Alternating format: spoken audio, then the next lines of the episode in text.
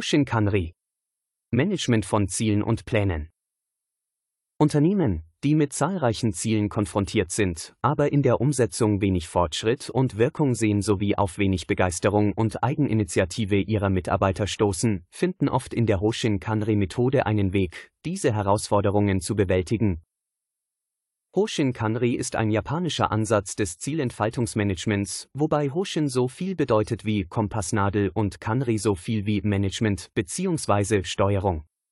Diese Methodik zählt zu den bedeutendsten im Lean Management und ermöglicht eine ganzheitliche Umsetzung von Strategien und Verbesserungsmaßnahmen in Unternehmen. Die Bedeutung von Hoshin Kanri Hoshin Kanri gilt als ein leistungsstarkes Instrument, um alle Hierarchieebenen einer Organisation in die Zielerreichung einzubinden. Die Methode zielt darauf ab, dass alle Mitarbeiter gemeinsam an der Umsetzung der Unternehmens- und Jahresziele arbeiten.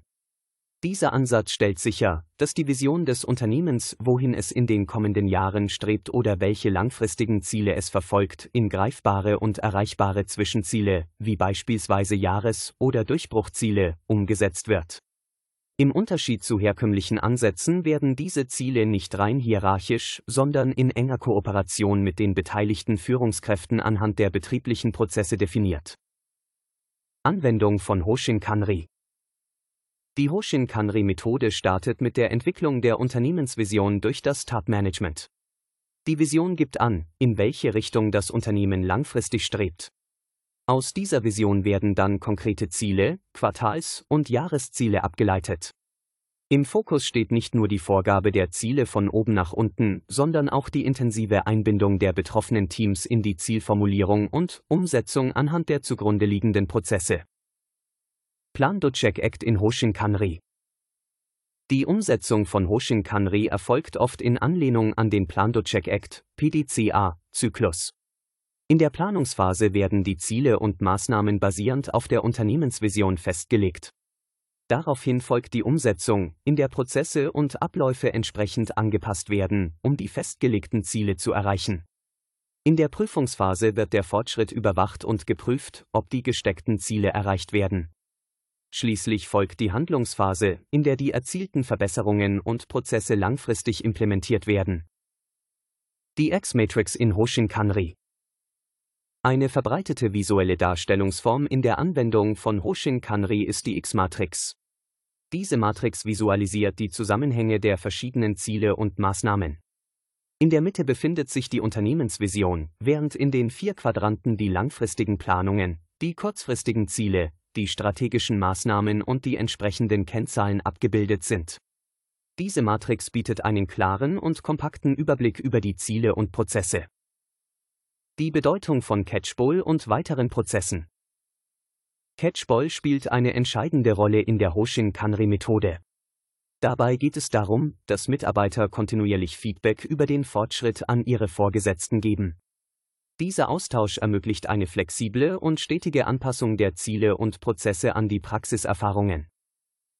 Die sieben Schritte der Hoshin-Kanri-Planung Die Hoshin-Kanri-Planung ist ein strukturierter Prozess, der sich in sieben wesentliche Schritte unterteilt. Diese Schritte helfen Unternehmen dabei, ihre Ziele klar zu definieren, zu kommunizieren und in die Tat umzusetzen. Erstens. Entwicklung der Unternehmensvision. Die Entwicklung der Unternehmensvision ist der Ausgangspunkt von Hoshin Kanri. Diese Vision definiert, wohin das Unternehmen langfristig strebt und welche Probleme oder Bedürfnisse es für seine Kunden lösen will. Die Vision sollte inspirierend und klar formuliert sein, um die Richtung für die gesamte Organisation vorzugeben. In der Regel wird die Unternehmensvision von den führenden Verantwortlichen entwickelt und gibt den langfristigen Kurs des Unternehmens vor. Zweitens. Formulierung von Durchbruchszielen. Basierend auf der Unternehmensvision werden die Durchbruchsziele festgelegt. Diese Ziele sind entscheidend für die Verwirklichung der Unternehmensvision und gehen oft über das Tagesgeschäft hinaus. Sie sollen dem Unternehmen einen Wettbewerbsvorteil verschaffen und sind oft Herausforderungen, die weit über die internen Kompetenzen des Unternehmens hinausgehen. Die Formulierung dieser Ziele erfordert kreatives Denken und die Identifizierung von Innovationsmöglichkeiten. Drittens. Definition von Jahreszielen und Erreichungsplanungen. Die Durchbruchsziele sind oft langwierig und bedürfen eines strukturierten Plans, um sie zu erreichen. Daher werden diese Ziele in kleinere, handhabbare Schritte aufgeteilt. Jahresziele und deren Erreichungsplanung bilden die Brücke zwischen den weitreichenden Durchbruchszielen und den operativen Abläufen. Diese Schritte helfen dabei, die strategischen Ziele in realistische, umsetzbare Maßnahmen zu übersetzen. Viertens. Aufteilung der Zuständigkeiten zur Erreichung der Quartalsziele. Die Verantwortlichkeiten für die Umsetzung der Quartalsziele werden klar definiert. Um die Durchbruchsziele zu erreichen, müssen alle Ebenen und Abteilungen des Unternehmens zusammenarbeiten. Die genaue Zuweisung von Aufgaben und Verantwortlichkeiten ist entscheidend, um sicherzustellen, dass alle Teammitglieder an einem Strang ziehen und auf die Erreichung der Ziele hinarbeiten. Fünftens. Entwicklung und Umsetzung von Prozessverbesserungen. Die Umsetzung und Entwicklung von Prozessverbesserungen ist der aktive Schritt, der die Strategie in die Praxis umsetzt. Diese Phase beinhaltet die konkrete Umsetzung von Maßnahmen und Veränderungen in den betrieblichen Abläufen. Hier ist die Mitarbeit aller Teammitglieder gefragt, um die gesetzten Ziele zu erreichen. Sechstens. Monatliche Rücksprache und Feedback. Die regelmäßige Kommunikation und Rückmeldung über den Fortschritt sind entscheidend, um den Überblick über die Zielerreichung zu behalten. Die monatlichen Rücksprachen dienen der Bewertung der Fortschritte und Problemlösung. Hierbei werden Erfahrungen und Erkenntnisse gesammelt, um zu gewährleisten, dass die Ziele weiterhin praxisnah und realisierbar sind. Siebtens. Jahresrückblick und Auswertung. Am Ende des Jahres erfolgt die umfassende Auswertung der Ergebnisse im Vergleich zu den vorab definierten Jahreszielen. Diese Auswertung bildet die Basis für die Reflexion der Unternehmensvision. Sie ermöglicht eine Analyse der Zielerreichung und identifiziert Bereiche, in denen Anpassungen oder Verbesserungen notwendig sind. Diese sieben Schritte bilden das Rückgrat der Hoshin-Kanri-Planung und dienen der strukturierten und methodischen Umsetzung von Unternehmenszielen. Sie ermöglichen eine klare Definition, Kommunikation, Umsetzung und Überprüfung der Unternehmensstrategie und sind integraler Bestandteil einer effektiven Anwendung von Hoshin-Kanri. Entstehung und Einflüsse Die historische Entwicklung von Hoshin Kanri reicht zurück bis in die 1950er Jahre in Japan, als es als strategisches Planungssystem entwickelt wurde. Ursprünglich basierte es auf dem von Deming geprägten PDCA-Zyklus, Plan Do Check Act, der als Qualitätsmanagementmethode für kontinuierliche Verbesserung diente.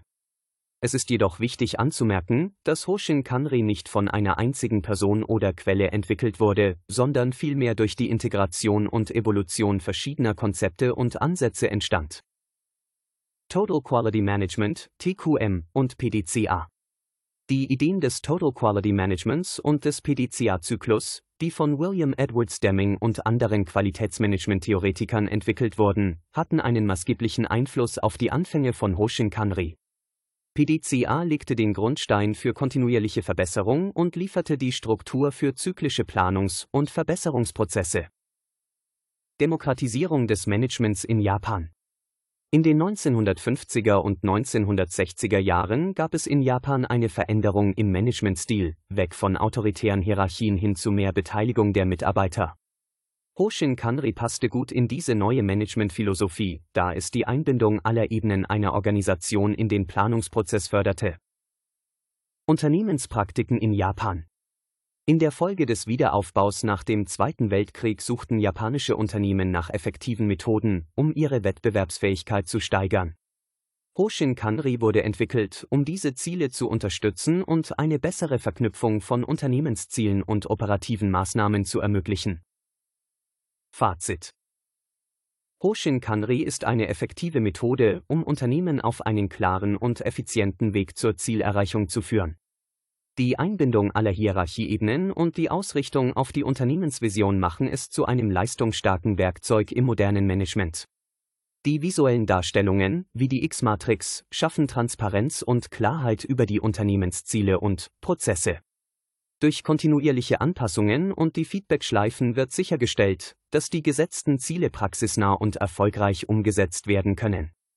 Heute wird Hoshin Kanri in verschiedenen Branchen weltweit eingesetzt und kontinuierlich weiterentwickelt, um den sich ändernden Anforderungen und Herausforderungen von Organisationen gerecht zu werden. Es bleibt ein wirksames Instrument zur Planung, Umsetzung und Kontrolle von Unternehmenszielen und zur Förderung kontinuierlicher Verbesserung.